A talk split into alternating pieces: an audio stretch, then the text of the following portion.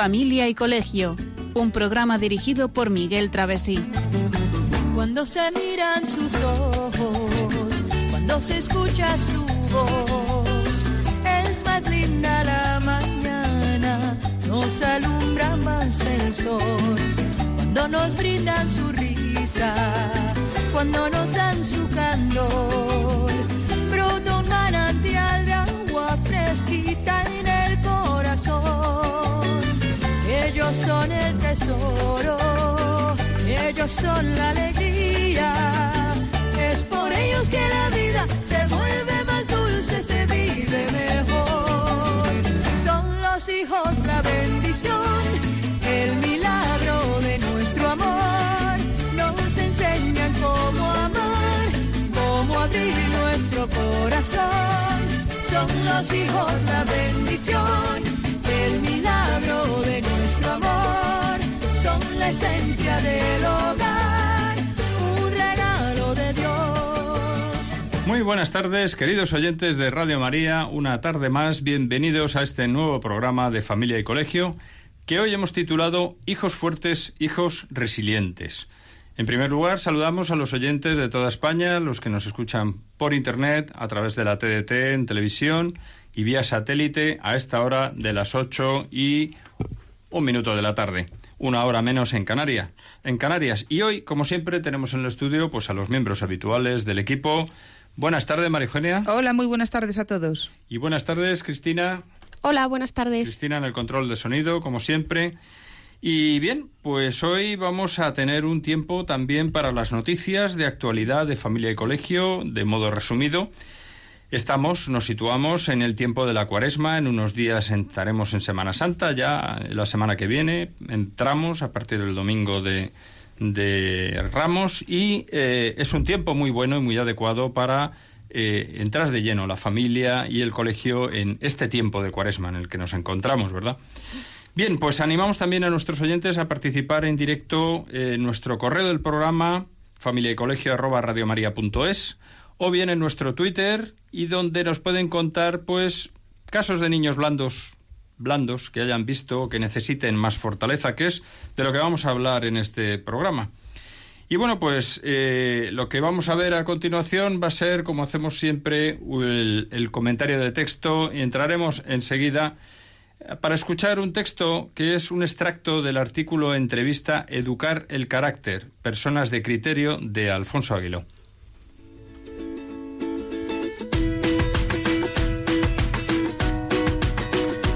El comentario de texto.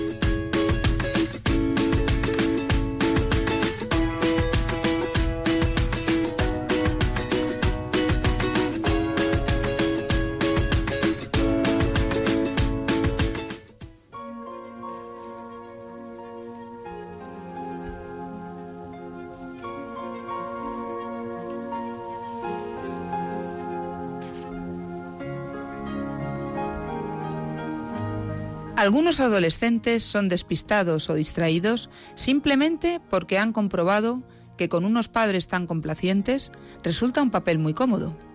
Así se lo dan todo hecho y eluden cosas que les cuestan. Es importante hacer que los hijos adquieran cierta calma y capacidad de reflexión, porque la vida constantemente nos interroga y a veces se presentan situaciones a las que no encontramos salida, simplemente porque el atolondramiento y la precipitación nos impiden pensar. La sociedad actual presenta ciertas circunstancias que favorecen ser engullidos por el activismo, y lo malo es que ese estado habitual de prisa disminuye notablemente la capacidad de, reflexión. Parece como si no quedara tiempo para fijar la atención en las cosas que en realidad más importan.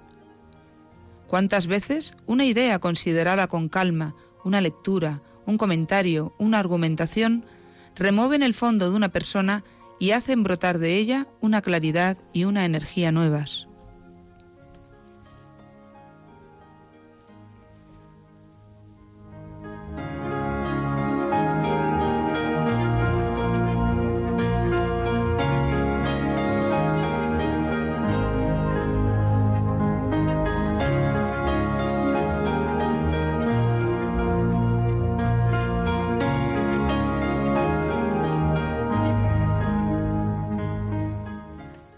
Bien, pues este es un texto que nos lleva a meditar, a pensar sobre la necesidad de sosegar la vida, en particular en este caso de nuestros hijos y de nuestros alumnos, ¿no?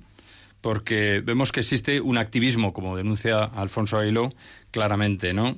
Esta, esta vida en la que vivimos habitualmente pues nos lleva a unas prisas muy grandes, a, tener, a ir corriendo a todas partes, a hacer las cosas muchas veces con precipitación y eso tiene un peligro muy grande que es la falta de reflexión. Claro, no nos da tiempo a, pararnos, a pensar, a reflexionar. Esto empieza desde pequeñitos. Cuando un niño está acostumbrado a que le hagan todo desde pequeño y además que le lleven por todas partes, no piensa. Eh, hay niños que se caen al suelo y directamente lloran esperando a que una mano adulta les recoja. Directamente. Y entonces, pues mm, ahí empieza, ¿no? Hay que saber que... Efectivamente, lo vamos a comentar ahora en cuanto entremos en el programa, que, que bueno, todo comienza, quizá podemos decir ahí, ¿no? Pero desde luego es muy importante que reflexionemos, y valga la redundancia, sobre la necesidad de reflexionar, ¿no? Es decir, que, bueno, la vida nos está interrogando, como decía Alfonso Aguilar en este texto, y bueno, pues muchas veces no encontramos soluciones a los problemas por el atolondramiento y la precipitación que nos lleva a que no pensamos las cosas.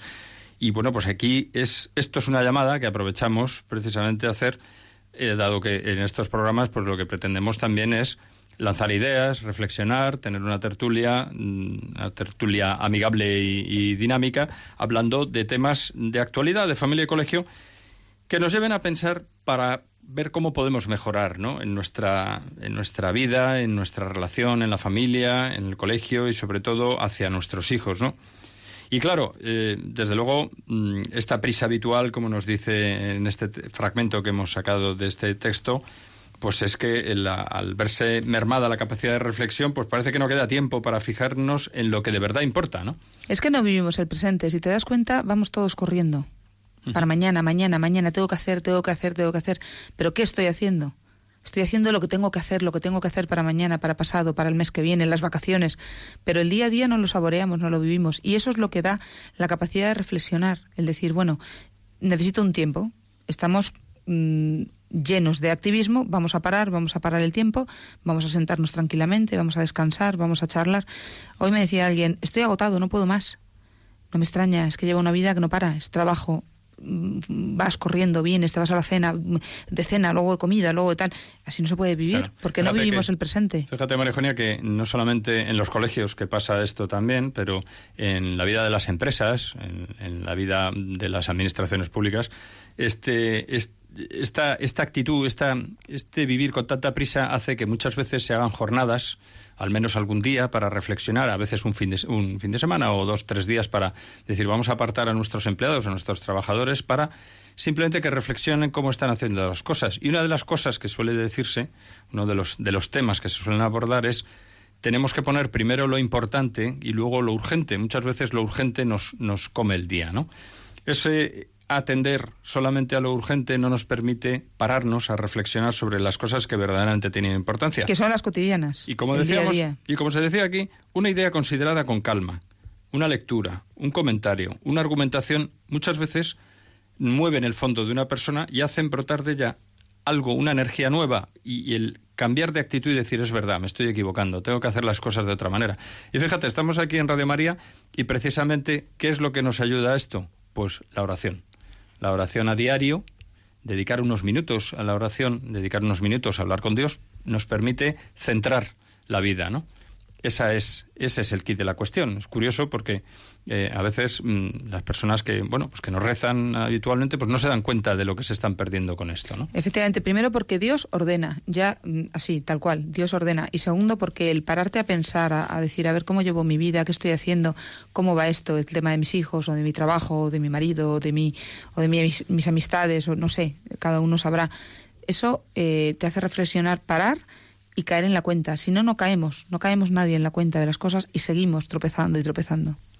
Bueno, pues como hemos tenido de fondo una, una música de la película del Señor de los Anillos, que precisamente pues, es una música, es una película que invita a reflexionar también cosas, porque al final subyace el bien detrás de todo, pues ese es el mensaje un poco que queremos decir y dejar con este texto, ¿no? Tenemos que reflexionar, tenemos que hacer que nuestros hijos también reflexionen y nosotros muchas veces sobre, sobre su vida, sobre cómo hacemos las cosas en la familia y también desde el colegio en el mismo sentido.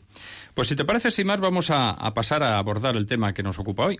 Hoy lo hemos titulado Hijos fuertes, hijos resilientes. Bueno, pues como introducción podemos decir lo que estabas iniciando antes a comentar, el origen de todo esto. Nos hemos, acostumbrado ya con mucha frecuencia a ver como padres o madres que llevan la, la mochila al niño hasta la puerta del colegio o cosas. Sí, o, se quejan de que se premie a los, a los mejores de la clase y, claro, que sus hijos se traumatizan por ello, ¿no? Parece que, que hay pobrecito mío, que habláis de los buenos y no de los, de los otros. O que sientan a sus hijos en el metro, en el autobús o en el tren cuando hay un asiento libre, en lugar de sentarse eh, el padre o la madre, ¿no? O dejar a otros que lo necesitan O dejar a otras personas más necesitadas, sí. O padres que a la mínima van al colegio a protestar porque sus hijos les han dicho algo de un profesor. Me ha dicho esto y el papá va corriendo a decir que a pedir explicaciones porque se ha humillado a su hijo, ¿no? Se ha humillado y o se le ha suspendido el examen. ¿verdad? Bueno, eso es lo que se llama, hoy en día se tiende a llamar en los, en, los ambientes de educación, de enseñanza, los padres helicóptero, que son los que se lanzan en picado ante el mínimo problema, pero, pero lo grave no es que se lancen en picado a intentar resolver el problema, lo grave es que no han escuchado a la otra parte, y qué menos antes de juzgar un hecho que escuchar a las dos partes, ¿no? Y aquí hay una parte que tiene un peso muy superior normalmente a la de un hijo, porque bueno, está la experiencia, está la madurez, está una serie de cosas, entonces, bueno, hay que ser, tratar de ser lo más objetivo posible antes de asegurar nada, ¿no? También nos hemos acostumbrado a ver padres que compran a sus hijos los últimos modelos de la Play o de un videojuego o el móvil de última generación. O que les dan dinero a sus hijos pues para que se compren en el bar un bollo, que no está mal. pero en vez de darles un bocadillo, un sándwich hecho en casa porque no les gusta, o sea, si porque no les gusta les damos dinero para que vayan al bar, pues estamos dando una mala enseñanza también, ¿no? También padres que no quieren que sus hijos hagan deberes en casa porque sufren. Eso está muy de moda. Tenemos a los padres en contra porque mm. mandamos deberes en los colegios. Claro, esto hay que pensarlo bien, ¿no? Porque el, el que nuestros hijos no queramos que tengan el más mínimo atisbo de sufrimiento es muy grave. Lo vamos a ver luego el por qué, ¿no? De todas formas, en cualquier caso, ahora que hablamos de la palabra sufrimiento, los niños no sufren por hacer deberes en casa. Claro que no. Los niños, al contrario, los niños lo que hacen es eh, crear poco a poco ese hábito de estudio y de trabajo que necesitan urgentemente para ir poquito a poco creciendo en los estudios. Exactamente. El otro día en una cadena de televisión salía una entrevista eh, bueno, más que una entrevista, un programa de estos eh, de, bueno, en el que se entrevistaba a un personaje y, bueno, esa persona decía que no quiero hacer propaganda y por eso no quiero mencionar quién era, pero era una persona que, que decía que bueno, que ya estaba bien la enseñanza de toda la vida, que, que los niños no tienen por qué sufrir en el colegio. Bueno, y estuvo bien el hecho de que el entrevistador llevó a un profesor ya jubilado que rebatió por punto por punto todas las cosas, iba a decir tonterías que se habían comentado, ¿no? Diciendo que, vamos a ver, las matemáticas, él concretamente era profesor de matemáticas, decía, es que eh, uno tiene que esforzarse, claro que sí, y uno tiene que aprender cosas de memoria, y hasta que no razona bien, mm, si no tiene conocimientos, si no ha aprendido ciertas cosas, no se le puede dejar a su libre albedrío, porque esta otra persona, eh, la que criticaba el sistema de enseñanza, digamos, tradicional, lo que decía era que bueno, eh, que hay que dejar que los niños vayan descubriendo las cosas. Decía, vamos a ver, si a mí me hubieran dejado descubrir las cosas, o si dejamos a los niños descubrir las cosas, es que van a ser capaces, concretamente, de averiguar, de, de, llegar a las conclusiones que se ha llegado en el campo, por ejemplo, de las ecuaciones diferenciales de las matemáticas, algo en lo que se ha tardado más de mil años. Digo, vamos a ver, estamos tontos. Es que estamos confundiendo el, esfuerzo, el esfuerzo y el trabajo del día a día con el sufrimiento. Entonces estamos mezclando cosas que, que tener un poco de sentido común, ¿verdad? Sí. Bueno, pues otras situaciones son aquellas de, en las que eh, estamos viéndolo, ¿no? En partidos, mm, deportes, etcétera, pues que, que se abuchea cuando no se llega a, pegarles incluso a los árbitros, ¿no? Los por parte de los padres. Bueno, esto es inaudito, ¿no? También nos encontramos con padres que hacen el vacío a niños que no invitan a los suyos a los cumpleaños. Esto lo estamos viendo, ¿eh? Padres que miran mal a otras familias porque no han invitado a mi hijo al cumpleaños y entre ellos crean enemistades entre los niños. O compiten con otros padres en las invitaciones de sus hijos de cumpleaños. O sea, es impresionante. Parecen bodas los cumpleaños hoy en día. Claro, son cosas que, que realmente, pues vemos una serie de problemas que a lo mejor alguno de nuestros oyentes en este momento está diciendo, bueno, eso es muy normal, ¿no? Hay muchas cosas de estas que los hacemos todos y tal. Bien, pues el resultado cuál es? Pues que tenemos niños, en muchos casos, muy blandos, muy protegidos, hiperprotegidos y con poca resolución, poco resolutivos, porque no tienen capacidad de resolución, con lo cual, eh, a la hora de tomar una decisión, pues tendrán un grave problema, ¿no? Y ese problema les va a llevar a graves problemas en la vida, para vivir, porque en la vida van a tener que ser fuertes, no blandos. Van a tener que ser capaces de tomar resoluciones serias, ¿no? Es que eh, todo esto que hemos dicho, que son ejemplos, mm, diríamos tontos, que no son tontos, pero que están ocurriendo día a día, después de todo esto, y ya digo, montones que nos dejamos, efectivamente, eh, lo que estamos creando son niños tan blandos que a la mínima cogen una depresión. O sea, tenemos niños con depresiones, con, con unos espíritus pobres, pobres, porque no saben qué hacer ante ciertas situaciones. No les hemos preparado. Y la culpa no la tienen ellos. La culpa la tenemos los adultos, en este caso los padres. En especial las los padres, familias, las familias que no están encima diciendo, Dios mío, yo tengo que hacer que este niño sea fuerte en la vida. La vida no es un camino de rosas. La vida tiene de todo un poco. Tiene unas veces rosas, otras veces tiene espinas. Pues entonces vamos a ayudarles a que cuando hay rosas estemos todos contentos y cuando hay espinas los veamos como una oportunidad para eh, salir adelante, salir a flote con los medios que tengo y, en principio con ayuda de los padres, de los profesores, de todo lo que tengo a mi alrededor, pero poco a poco solos en la vida, porque no vamos a vivir siempre con el respaldo de papá y mamá. Claro. Y fíjate que ya los expertos en educación, en los sitios más avanzados ya, pues están abogando por endurecer el carácter de los pequeños ya desde pequeñitos, pues para precisamente entrenarles para estas, esta vida, ¿no? Y para evitar eso, que, que al final se conviertan en niños blandos, eh, muy protegidos y que tienen que estar siempre con sus padres porque no saben tomar una decisión, que no tienen carácter, que pues acaban siendo niños nini en muchos casos, que ni estudian ni trabajan ni tienen ganas de hacer nada porque, bueno, pues porque viven ya de la, un poco de la sopa boba, ¿no? Y es curioso porque el año pasado, en 2016, dedicamos ya tres programas a la voluntad y, al, y el carácter. Pues ya veíamos, ya lo hemos visto en muchas ocasiones, eh, la necesidad de hablar de, del tema de la voluntad, de educar la voluntad y de educar el carácter. Entonces, es, que, es que la fortaleza precisamente tiene como bases la voluntad y el carácter, o, la fortaleza es la base de, de, luego cómo voy a ser, cómo voy a, voy a actuar con la voluntad y el carácter. Y bueno, y aunque este programa también tiene relación, por supuesto, este tema con la, el carácter y con la voluntad, bueno, pues lo que queremos es centrarnos ahora en qué tenemos que hacer para educar a nuestros hijos, a nuestros alumnos, para que sepan levantarse ante las caídas y dificultades de la vida, para que en definitiva sean lo que toda la vida se ha llamado ser fuertes ser capaces de, de, superar las contrariedades, las dificultades, los obstáculos, porque luego el día de mañana, pues pueden tener un contratiempo en la vida familiar suya o en el trabajo, pues de repente el jefe les echa una bronca, una filipica tremenda o les amenaza con despedirles. Y entonces, ¿qué ocurre? ¿Se hunden porque no son capaces de superar esa situación? ¿O tienen una enfermedad o un familiar tiene una enfermedad? Bueno, pues al revés, ahí hay que ser fuerte y ser capaz de apoyar y ver eso, como decías tú, Marijonia, como una oportunidad, no como un, como un tropiezo. Un tropiezo, mm, evidentemente, es y no vamos a negar eh, que hay situaciones duras y unas más y otras menos.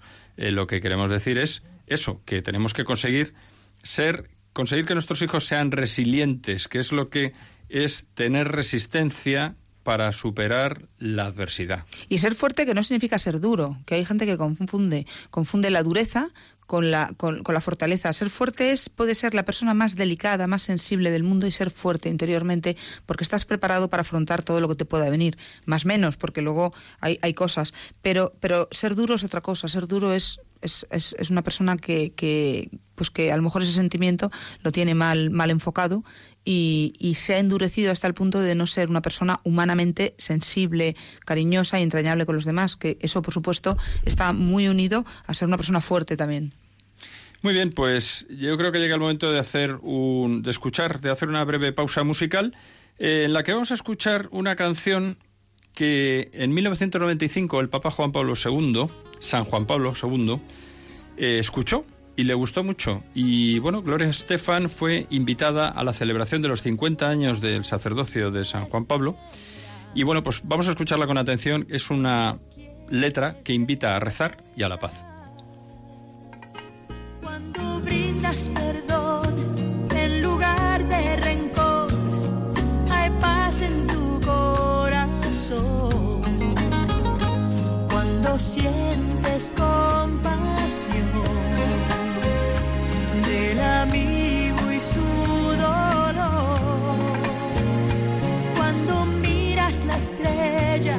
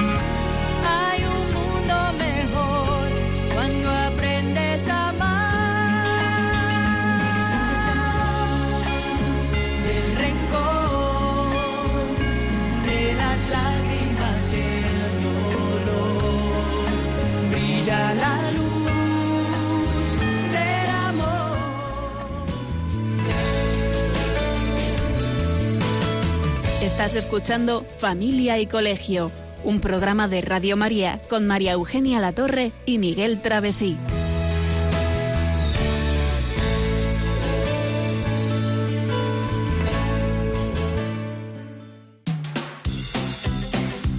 Noticias de Familia y Colegio.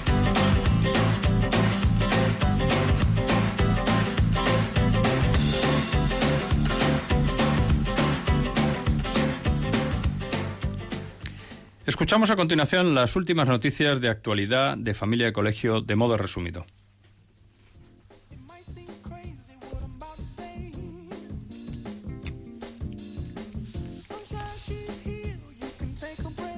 En una entrevista del pasado 11 de marzo, la famosa cantante Nena Daconte, que hace cinco años se atrevió a hablar públicamente contra el aborto, anuncia que prepara su vuelta con un nuevo disco.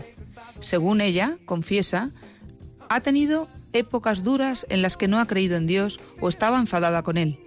Me gusta, dice, ir a misa de niños con mis hijos y oír que Dios es mi amigo. Y si no quedo con Él, se enfría la fe, como en cualquier relación. Dios me da fuerza. Cuando pasan cosas malas o que parecen imposibles de afrontar, al rezar vuelvo a recuperar la energía y la confianza en Él. Ahora da gracias a Dios por lo que tiene. Eso le hace tener una visión más positiva y realista de la vida.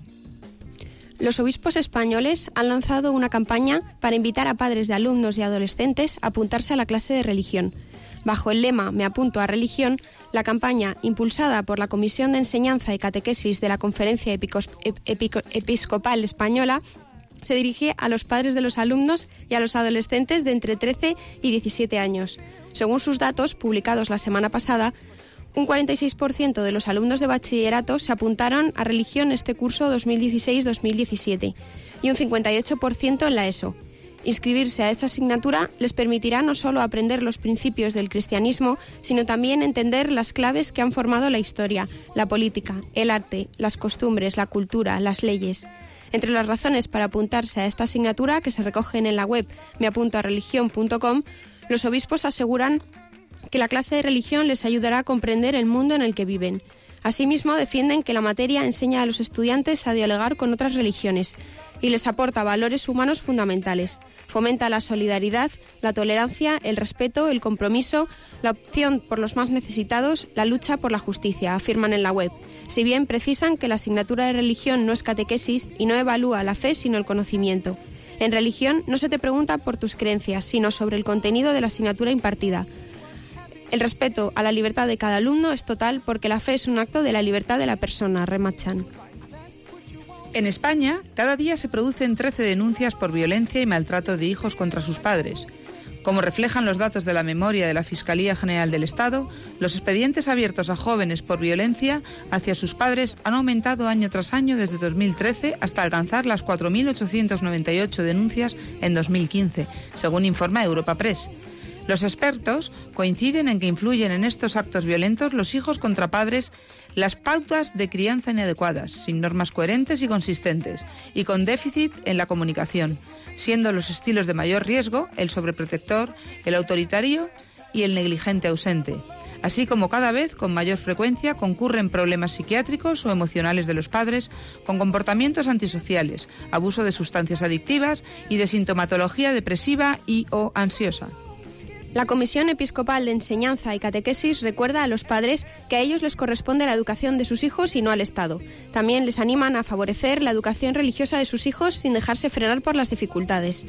Al Estado no le corresponde imponer su visión del mundo y del hombre ni una ética determinada, sino servir al pueblo, formado por diversas sensibilidades, credos y formas de entender la vida, enfatizan los obispos. Del mismo modo, recuerdan que la enseñanza religiosa escolar forma parte del derecho a los padres a educar a sus hijos según sus convicciones religiosas. Asociaciones pro familia se oponen rotundamente al vientre de alquiler. Daña a la mujer y a los hijos. Las prácticas de vientre de alquiler son una forma de esclavitud que daña a la mujer, a los niños y a la sociedad, y cuyos daños ninguna regularidad puede realmente controlar.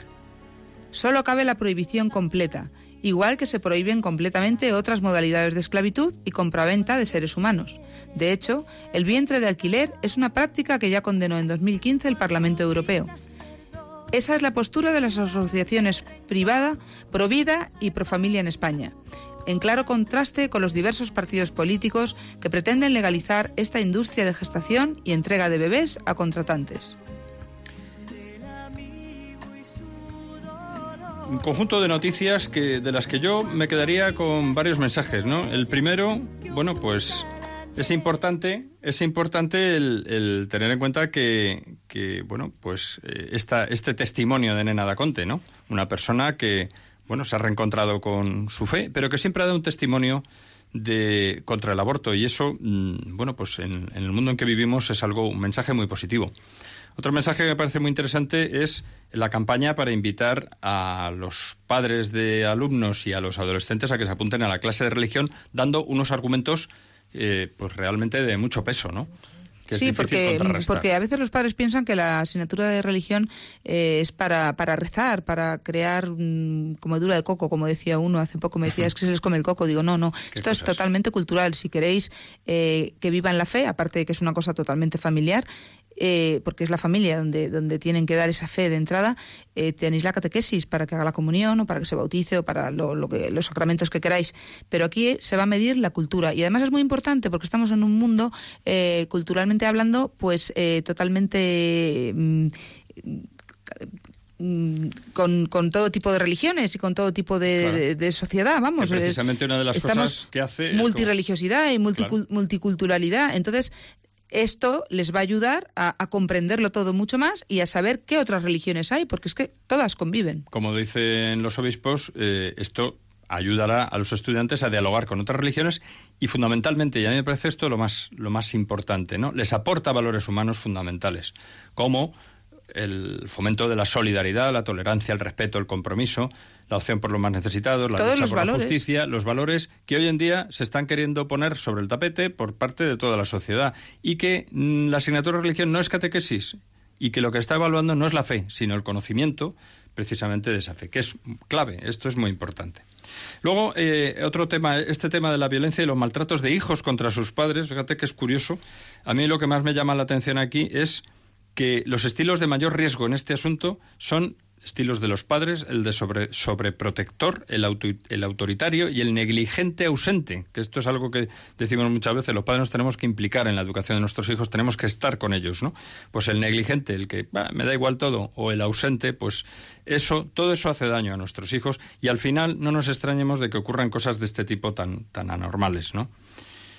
Bueno, y luego la cuarta noticia, pues el Estado no le impone, eh, no le corresponde imponer su visión del mundo. Esto como cada día está más en boga, esta, este, esta imposición, que parece que es el Estado el que tiene que educar a nuestros hijos, ya estamos perdiendo el derecho, un derecho fundamental.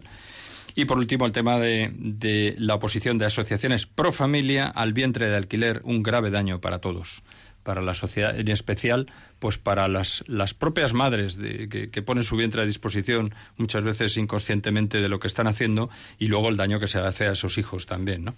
Pero esto de que la sociedad se haga cargo de la educación de nuestros hijos es, que esto es cosa nuestra, de los mismos padres. O sea, nadie es quien para coger a mis hijos y darles la educación que no quiero yo que le den. Nadie se tiene que meter en esto. Entonces, eh, eh, por favor, tenemos que reaccionar todos. Es que fíjate, Marijana, estamos hablando en un programa de, de la importancia de que nuestros hijos sean fuertes, de que no sean blanditos de que no hagamos hijos blanditos y muchas veces a mí lo que me lleva a pensar esto es que la sociedad es blandita. Claro. en conjunto, pero claro, no le echemos la culpa a la sociedad, porque la sociedad es algo que está ahí en la nube, ¿no? No, está formado por, por, todos nosotros, en la nube informática, por las familias. La, la, sociedad no es la sociedad, somos cada uno de nosotros, tenemos que implicarnos. Entonces, cuando permitimos que ocurran cosas, o que, o que, en fin, que no protestamos o no nos quejamos con la suficiente contundencia, no nos asociamos, no somos un poco, pues eso, beligerantes, activos, pues hombre, es cuando ocurre que la sociedad se convierte en blandita. Y parece que, como decíamos al principio, vamos con ese activismo y al final pasa el tiempo y, ay, Dios mío, ¿ahora qué ha pasado? Pero ¿cómo este hijo mío? no te extrañes, no te extrañes de lo que está ocurriendo. Porque es que es, lo, es lo, lógico y lo coherente en una vida de un chaval que, que no, tiene, no tiene sentido, no tiene sentido su vida porque nadie le está dirigiendo. Y dirigir no significa agobiar a un hijo y, meterle entre dos líneas y decir, ahí no te sales. Dirigirle es ayudarle a crecer y darle, darle herramientas y darle lo bueno y darle valores y todo eso, el niño, si es listo, que lo son, sabrá, sabrá decir, bueno, pues vamos a ver qué es lo bueno para esta vida y sabrá coger lo bueno, porque tenemos libertad, pero tontos no hay muchos. Normalmente eh, el personal es listo y sabe que cuando hay algo bueno y, da buen resultado, vuelve a, vuelve a repetir. Ahora, si no conoce, no conoce lo que hay, no conoce pues, la expectativa que tiene, igual es, pues yo qué sé, pues lo que me venga bien en este momento, lo que me dicte el sentimiento. Bueno, pues yo creo que ya eh, volvemos al tema del programa porque precisamente nos hemos quedado en un punto en el que hemos contado lo que está ocurriendo, lo negativo, digamos, que está ocurriendo y lo que queremos superar. Pero claro, el siguiente paso en, en nuestra argumentación es realmente, bueno, niños blanditos. Tenemos muchos niños blanditos. ¿Y qué? Podremos decir, ¿no? En lenguaje coloquial. Bueno, pues de lo más importante que podemos dar para que nuestros hijos sean felices y para que tengan un buen futuro pues es que sepan reaccionar ante sus desilusiones y que sean tolerantes a su propia frustración, es decir, que, que sepan sean capaces de, decir, bueno, mm, me ha salido mal algo, bueno, pues me aguanto y sigo adelante, ¿no? Es que tenemos, tenemos niños, Miguel, con, con tres años, con tres años, que cuando algo les sale mal, no te puedes ni imaginar qué rabietas, qué rabietas, qué lloros, qué gritos y qué patadas dan, porque le ha salido algo mal y no tienen paciencia para escuchar, oye, guapito, que mira, vamos a hacerlo así, que te has equivocado, no pasa nada, estás para aprender. No pueden soportarlo, tienen un, un, un, nivel de frustración tal. Es el nivel de tolerancia a la frustración que es muy bajo, claro. Claro, nivel cero. Eso es lo que hay que evitar de entrada, porque todos tendemos de pequeñitos a, llorar porque lo que nos sale mal, pues, pues, claro, nos frustra. Pero hombre, por Dios, eso no es nada en la vida. Muchas más cosas gordas nos van a ocurrir y hay que saber asumirlas. Ahí es donde tenemos que estar desde el principio, ahí y tienen que aprender a levantarse cuando se caen. Que esto, la imagen es muy clara, ¿no? Cuando tenemos un niño pequeñito que vemos que, depende de lo pequeñito que sea, ¿no? Pero ves que se cae, dices, bueno, no se ha hecho nada. O sea, lo, sensato en unos padres, aunque el instinto natural te lleva a salir corriendo y a coger al niño, pues es bueno que al principio el niño se dé cuenta, ay, me he caído, pero si el tío aprende a levantarse solo, si el niño aprende a levantarse solito... Empezamos ahí bien. Ha empezado a aprender.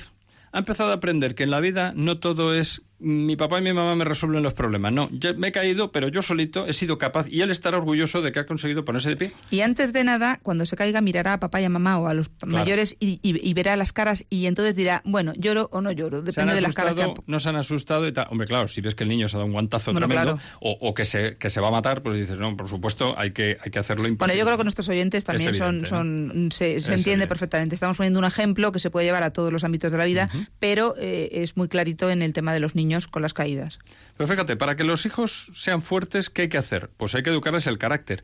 Pero ojo, que educarles el carácter no es lo mismo que educarles en valores, que es lo que tiende a hacer la sociedad hoy en día, ¿no? Se habla mucho de la tolerancia a las demás religiones, del respeto a los demás, de, de cada uno puede opinar lo que quiera, ¿no? Yo hace poco ya, pues bueno, pues estas sentencias que se están produciendo en algunos casos de, gente que ha dicho verdaderas barbaridades, de, incluso de matar a otras personas y tal, y se han producido sentencias judiciales diciendo, bueno, este señor va a tener que ir a la cárcel, claro, porque ha dicho una barbaridad, ¿no? Y entonces, bueno, pues se llega a justificar en algunos medios de comunicación, dice, bueno, es que la libertad de expresión, y dices, hombre, vamos a ver, no podemos permitir que se diga cualquier cosa, ¿no? O sea, entiendo yo, ¿no? Cuando los jueces han hecho esas sentencias, ¿no? Hay que, hay que esforzarse por dominar el carácter. El, esfuerzo tiene que estar ahí siempre, desde el primer momento, y luego tiene que actuar la inteligencia. Claro. Que es la que tiene que la tolerancia, La tolerancia no tiene que estar, eh, o sea, la tolerancia que es un valor, bueno, pues muy bien, pero hay que educar el carácter, ¿no? Saber reaccionar también, ¿no?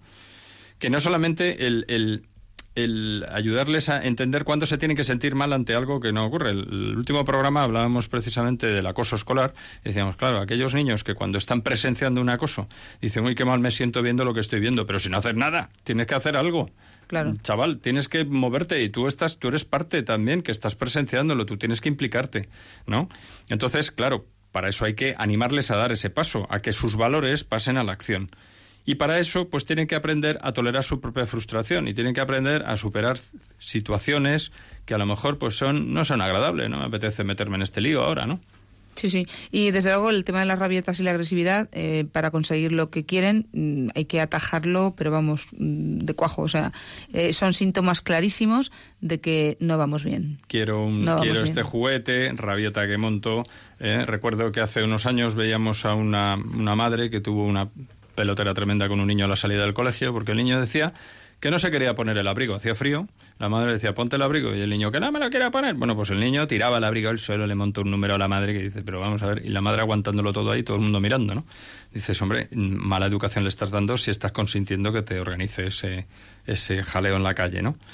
Es una práctica habitual hoy en día de los niños, porque además como hay ese miedo a que cuidado, que no parezca que el niño eh, está siendo maltratado, que en ningún momento se le maltrata por darle un pequeño azote con, con- vamos, bien contundente en el trasero, eh, pues, ¿qué ocurre? Que, que, bueno, mm, vámonos, vámonos, ya, ya en casa hablaremos, como sigas así no te doy la play, y al final el niño se ríe del mundo. Esto no puede ser. Bueno, pues llegado a este punto vamos a hacer una pequeña pausa y escuchamos una, una canción. Ahora continuaremos hablando también de este tema que es muy interesante. Una canción que es una invitación a la esperanza y al optimismo, a la lucha por vivir cada día, el día a día, y con la vista siempre puesta en luchar por los que tenemos cerca. Pues vamos a escucharla, esta canción animada.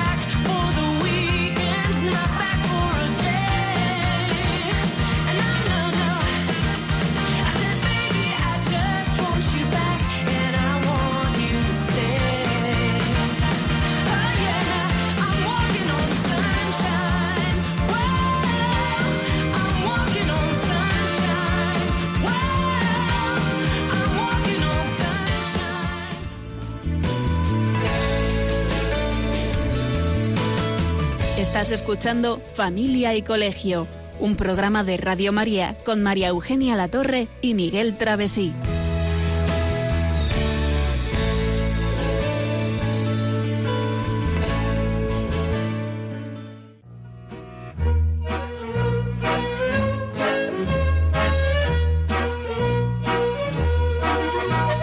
Puedes seguirnos en Facebook o en Twitter en arroba familia y colegio. También puedes escribirnos a la dirección postal de Radio María, Paseo de Lanceros 2, primera planta, 28024, Madrid. O a nuestro correo electrónico familia y colegio arroba.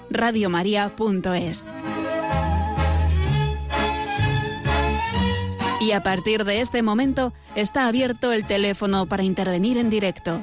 91 153 85 50.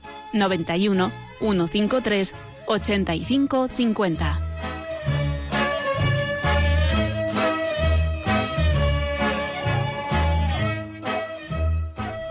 Bueno, pues animamos a nuestros oyentes a que nos cuenten sus experiencias personales o cercanas de casos de niños blandos o que requieran más fortaleza, que conozcan ellos, ¿no? Y seguimos en esto que estamos hablando de, bueno, niños blanditos y qué.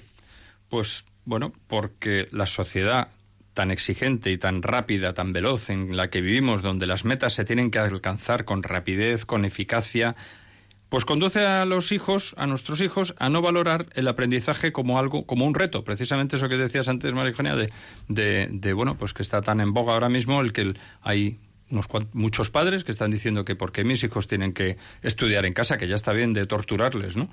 Y entonces, ¿qué ocurre? Que cuando algo no les sale a la primera, pues se enfadan, se frustran, aumentan la agresividad y ya no tienen motivación para volverlo a intentar. Claro, se crean niños impacientes porque quieren todo rapidísimo y así montan las rabietas y los numeritos que montan. Es que claro, todo lleva a, a, todo esto.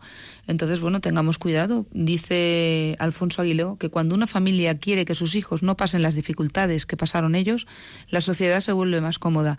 Eso nos está ocurriendo. Nos está ocurriendo que muchos padres quieren que sus hijos tengan todo lo que ellos no han tenido. Eso es un error. Es verdad que hay que darles una educación y, y si es buena, mejor. Y si es mejor, mejor que buena.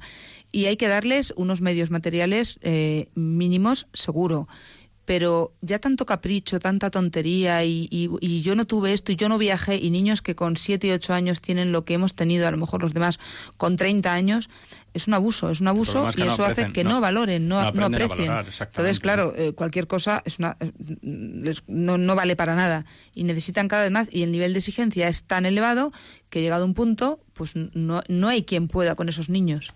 Y eso hay que tener cuidado porque está ocurriendo de verdad.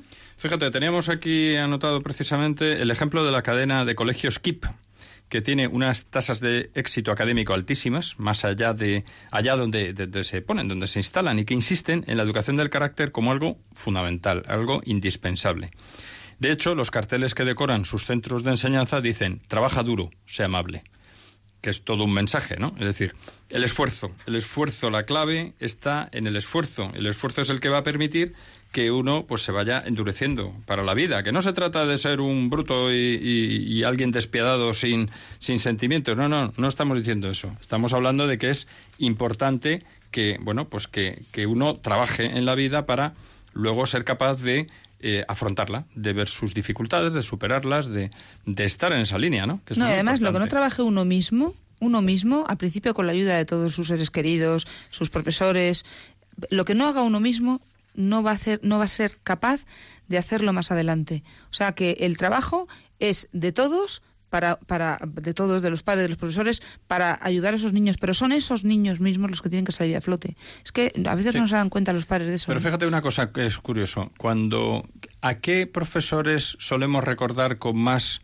aprecio y con más cariño? A aquellos que nos han exigido más. Los que más han exigido. Hombre, también es verdad que tienen que dar ejemplo porque si nos han exigido mucho, pero ellos eran unos, unos haraganes, unos vagos, y, veías que ellos no daban eh, el do de pecho, ¿no? Pero no, tampoco, tampoco nos atraían. Pero el modelo que nos ha traído a todos con nuestros maestros, nuestros profesores, ha sido el de aquel que siendo, o aquella que siendo exigente consigo mismo, nos ha exigido y ha sacado de nosotros lo mejor.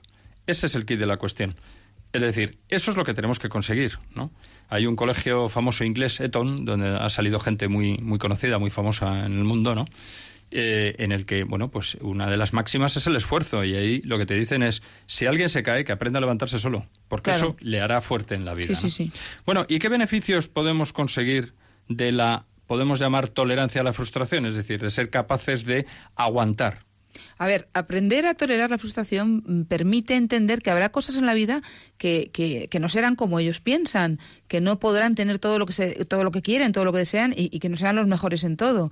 Entonces se trata de educar en, esa realidad, que es así, o sea, es que es la realidad, que no vamos a tenerlo todo, que no somos los mejores, que, que, que tenemos que entender que, en la vida no, no, no todo es fácil y, y, eso es prepararles para vivir la vida tal y como es, aceptando lo que, lo que no se puede cambiar, porque hay cosas que son imposibles de cambiar porque son la, misma vida y nos vamos a topar con ellas. Entonces, eso es tener tolerancia a la frustración, el decir, bueno, hay cosas que son así, no me voy a amargar la vida por esto otras sí que las puedo cambiar y, tengo que luchar por ello, pero, pero hay muchas cosas que no, y ya está, y no pasa nada. Como hay otras cosas que ya me vienen dadas por la vida y son buenas en sí, y no tengo que, trabajarlas, pues porque me han venido, pues gracias a Dios que las tengo. Ahora bien, estamos hablando mucho de la frustración. ¿Cuándo surge la frustración? Pues cuando no se logra un objetivo con la inmediatez que uno desea, ¿no? Entonces, pues por ejemplo, uno, un niño llega ante un examen de matemáticas y saca un 4, cuando su objetivo era sacar como mínimo un 7. Dices, pues se ha frustrado, claro, sí. Vale, pues esa es la cuestión, ¿no? Aprender a tolerar ese 4 no quiere decir, quiere decir, uno, no hundirse y decir, ya tiro la toalla, esto es un desastre, yo no soy capaz de sacar esto. Hombre, puede tener un pequeño hundimiento, no como el de, el de Hitler, un pequeño hundimiento de, esporádico de decir, qué, qué, abatimiento, qué faena, qué, qué marranada, ¿no? La cuestión es, a partir de ahora, ¿qué tengo que hacer para aprender del error que me ha llevado a esto para poder seguir adelante y superar el problema, ¿no? Esa es la reacción positiva que estamos buscando, ¿no? ¿Y qué beneficios eh, podemos conseguir de, todo esto, ¿no? de esa tolerancia a la frustración cuando no logramos un objetivo? Pues cuando una persona es capaz de, darse cuenta de todo esto, pero claro, para todo esto necesitamos reflexionar, necesitamos tiempo y vivir una vida calmada, que no tranquila, calmada, y tranquila en el sentido de calmada, no de, de, estar parados, pues tendrá que, pues entonces aprenderá a valorar lo que tiene y será agradecido con lo que le den, porque lo que tengo es de agradecer, pero lo que me dan también lo es agradecer. Otra cosa interesante que también un beneficio que obtendrá será el aprender a vivir en sociedad, a convivir, compartiendo pues con otros niños todo lo que tiene, porque... Puede sonar raro esto, pero hay muchos niños que no comparten, no quieren compartir. Mío, es mío. Y si no le ayudamos a que se abra a los demás y que sepa capaz y que sea capaz de convivir en sociedad con el resto de niños y el resto del mundo, pues se volverán unos niños raritos. Y los tenemos. Aquí tenemos el ejemplo de, pues, ¿por qué decimos esto? Pues porque si un niño es muy egoísta y no quiere dejar lo suyo y no quiere compartirlo, pues en el momento en que alguien le quita alguno de sus juguetes o alguna de sus posesiones, el niño se frustra. Bueno, si aprende a vivir con esa tolerancia a, oye, mira, le voy a dar a este niño eh, un cuento porque es un niño pues, que no tiene cuentos en su casa, he visto que tal, le regalo uno de mis cuentos. El niño aprende a soltar algo que es suyo, una pequeña frustración, pero eso le ayuda a aprender a compartir, a vivir en sociedad. Claro, también será muy bueno porque crecerá con una buena autoestima, que también está muy de moda el tema de la autoestima, y, y porque aceptará sus errores como oportunidades, lo hemos dicho antes, como oportunidades para aprender y no para decir, bueno, he caído, ahora qué hago, soy un desgraciado. No, no, voy a aprender de esto porque quiere decir que me voy a levantar y voy a superarlo. Y yo creo que otra cosa muy importante es que aprenderá a ser paciente. Porque si estamos diciendo que la frustración surge cuando no logra un objetivo con la inmediatez deseada, claro, El, el, no lograrlo con esa inmediatez le llevará a decir, bueno, tranquilo, que ya lo conseguiré, paciencia, ¿no? Que esa es una virtud maravillosa. La paciencia hay que trabajarla muy mucho. Maravilloso. También será valiente porque no temerá el fracaso, porque he caído pero me levanto, no como el pobre desgraciado que se cae y se hunde y ya en la vida mm, ha tenido bueno el, problema de su vida, ¿no? Que se ha hundido. No, pues este no temerá el fracaso, con lo cual no tendrá miedo a emprender proyectos. Eso en pequeñitos es no pasa nada, voy a levantarme, en mayores es bueno, pues voy a voy a lanzar este proyecto, seguro que me sale bien, que luego fallará, vale, pero sacarás también los puntos positivos de ese de ese fallo, ¿no? Claro, y eso además pues Qué, bonito es cuando vemos eh, a veces testimonios en televisión, escuchamos en la radio, ¿no? De personas que dices lo que ha sufrido en la vida, la de reveses que ha tenido y cómo ha sido capaz de salir adelante de ellos, ¿no? Eh, personas que a lo mejor han tenido que, bueno, pues vivir la, enfermedad de un familiar cercano y que a pesar de todo, pues han estado ahí, han estado dando el callo, han, ido adelante. Y luego, pues a lo mejor ha tenido un contratiempo en el trabajo y ha seguido adelante y al final ha acabado triunfando. ¿Cómo? A base de paciencia, de, de aguantar, ¿no? De, esfuerzo. de ese esfuerzo y de ese de esa valentía de no temer al fracaso, de decir, bueno, bien, otro revés, ¿no? Eso es un poco como lo, lo que le ocurrió al santo Job, ¿no? Que, una tras otra, tras otra, tras otra, pero bueno, al final que la sigue la consigue y bueno, pues al final llegó al, objetivo, ¿no? Y es curioso que muchas veces estas personas tienen hasta, hasta una sonrisa que dices, bueno, y encima de todo siempre bueno, sonriendo. encima ya sonríe, esto ya es tremendo, ¿no? esto ya es para nota. Luego también estas personas se relacionarán mejor con los demás porque no exigirán que actúen como él piensa, como ellos piensan. Serán más, pues eso, más, más flexibles, más tolerantes al entender las, las dificultades y las opiniones de los Fíjate otros. que eso es un aspecto aspecto. Eso es muy importante. ¿eh? Es un aspecto de lo que hemos dicho, podemos decir, pues cuando hemos hablado de aprender a convivir en sociedad, claro, pero, pero ya no solamente es convivir en sociedad, sino ese, esa convivencia, ahondando un poco más, esa relación mejor, mejorable con los demás, porque porque uno ya se pone en lugar del otro. Porque claro, si a mí me cuesta, me supone un esfuerzo superar una situación, un contratiempo, pues yo ya veo que, que, mi exigencia hacia el otro a él le está suponiendo un, también un contratiempo y ya mm, tengo que ser más flexible al ver las dificultades que él tiene o la otra persona tiene, sus opiniones, etcétera, ¿no? empatía. Empatía, efectivamente. Estamos haciendo un repaso de una cantidad de beneficios que vamos, que si después de esto no conseguimos mentalizarnos de la importancia de esto, es que vamos, ya es difícil. ¿eh? Y también desarrollará su capacidad de resiliencia. La resiliencia es la capacidad de enfrentarse de forma eficaz para superar las adversidades y los fracasos. Es el resumen de todo lo que estamos diciendo. Sí, es la capacidad. Es, es ya, bueno, después de todo este entrenamiento que has conseguido, pues que sea capaz, de aguantar. Fíjate que esto es muy interesante todo. ¿Por qué? Porque cuántas veces no nos encontramos con que hay niños que parece que han caído en el hoyo y que no consiguen sacar un curso y repiten y vuelven a repetir y a lo mejor pasan al siguiente y vuelven a repetir. Y dice, bueno, este niño va a acabar eh, el, el, colegio, la enseñanza escolar, pues casi con, como se descuida con 40 años, ¿no? Dices, pero bueno, ¿cómo es posible? Parece que no consigue salir del, del atolladero. Bueno, pues todo lo contrario, si conseguimos que un niño eh, sea capaz de tener una buena capacidad de, de resiliencia, es decir, sea capaz de, de, superar los fracasos y volver a la lucha, eso que decía y que comentaremos en algún programa venidero, esa poesía de, de Rudyard Kipling, de esa poesía que se llama Sí, que es muy recomendable, ¿no? En la que dice, si caes y vuelves de nuevo a la lucha y vuelves sin importante, importarte lo que te ha ocurrido y, vuelves otra vez a levantarte, bueno, pues al final serás hombre, como dice la poesía, ¿no? En el más amplio sentido de la palabra. Sí, sí, sí. Eh, yo creo, Miguel, como así un poco resumen, que, que, los padres tenemos que ser muy conscientes de la gravedad de, lo que es tener eh, el, tema de la frustración ahí en, en nuestros hijos y no hacer nada por evitarlo, ¿no? De modo que nos tenemos que comprometer a actuar porque las consecuencias son muy graves y además hay que actuar desde las primeras etapas de la vida, que es donde realmente se, se hace fuerte el, el, problema. ¿No te parece?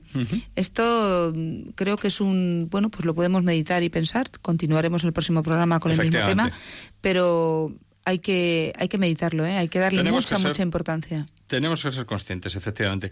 Bueno, pues dado el momento en el que estamos del, del programa, eh, lo que nos toca es hacer ahora un breve resumen insistir en que hemos iniciado este camino que nos parece muy interesante con este título de Hijos fuertes, hijos resilientes, en el cual ya hemos hecho una introducción de en qué punto nos encontramos, qué es lo que estamos viviendo a nuestro alrededor, cómo hay mucho niño blandito y un poco el por qué, qué, importancia tiene esto y el razonar que, que los padres nos tenemos que implicar y los profesores también en conseguir que nuestros hijos, nuestros alumnos sean fuertes, los beneficios que tienen y las consecuencias, porque ese ser blando les hará tener problemas de comportamiento emocionales y que para que sean felices tenemos que educar su carácter y ayudarles a que sean fuertes, responsables y personas de bien.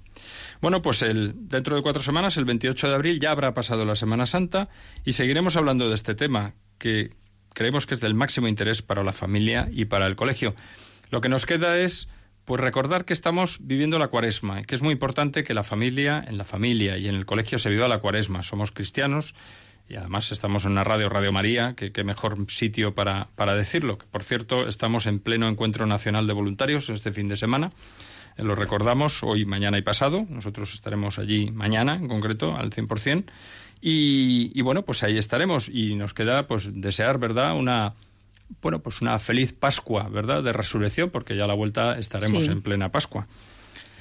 Y bien, pues sin más, eh, nos toca ya la despedida, y dar las gracias a Cristina. Cristina, eh, muy buenas ya noches casi en el control de sonido. Adiós, buenas noches.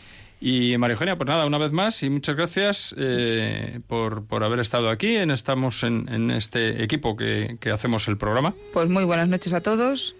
Y bueno, pues dar las gracias a nuestros oyentes que nos siguen y sabemos que nos siguen. Estamos ahí en las redes sociales, en Twitter, en Facebook y seguimos ahí al pie del cañón y seguiremos conectados todos los días a la escucha de nuestros oyentes que siempre nos aportan muy buenas ideas.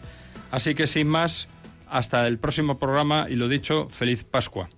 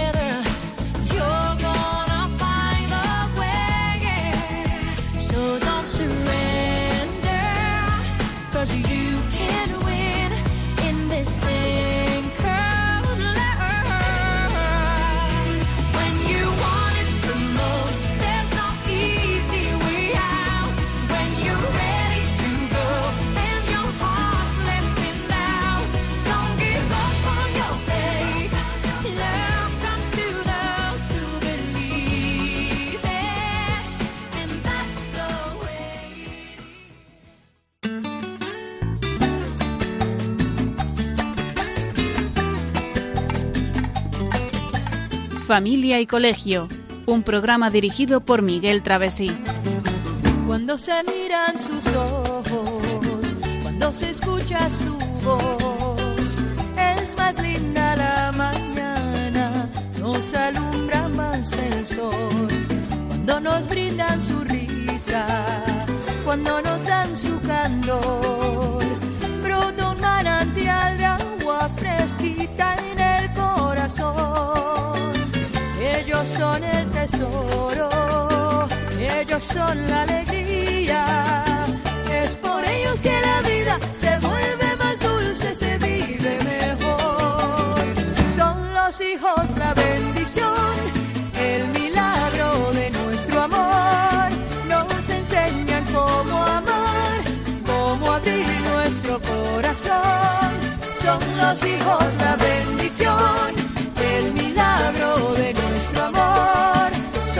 el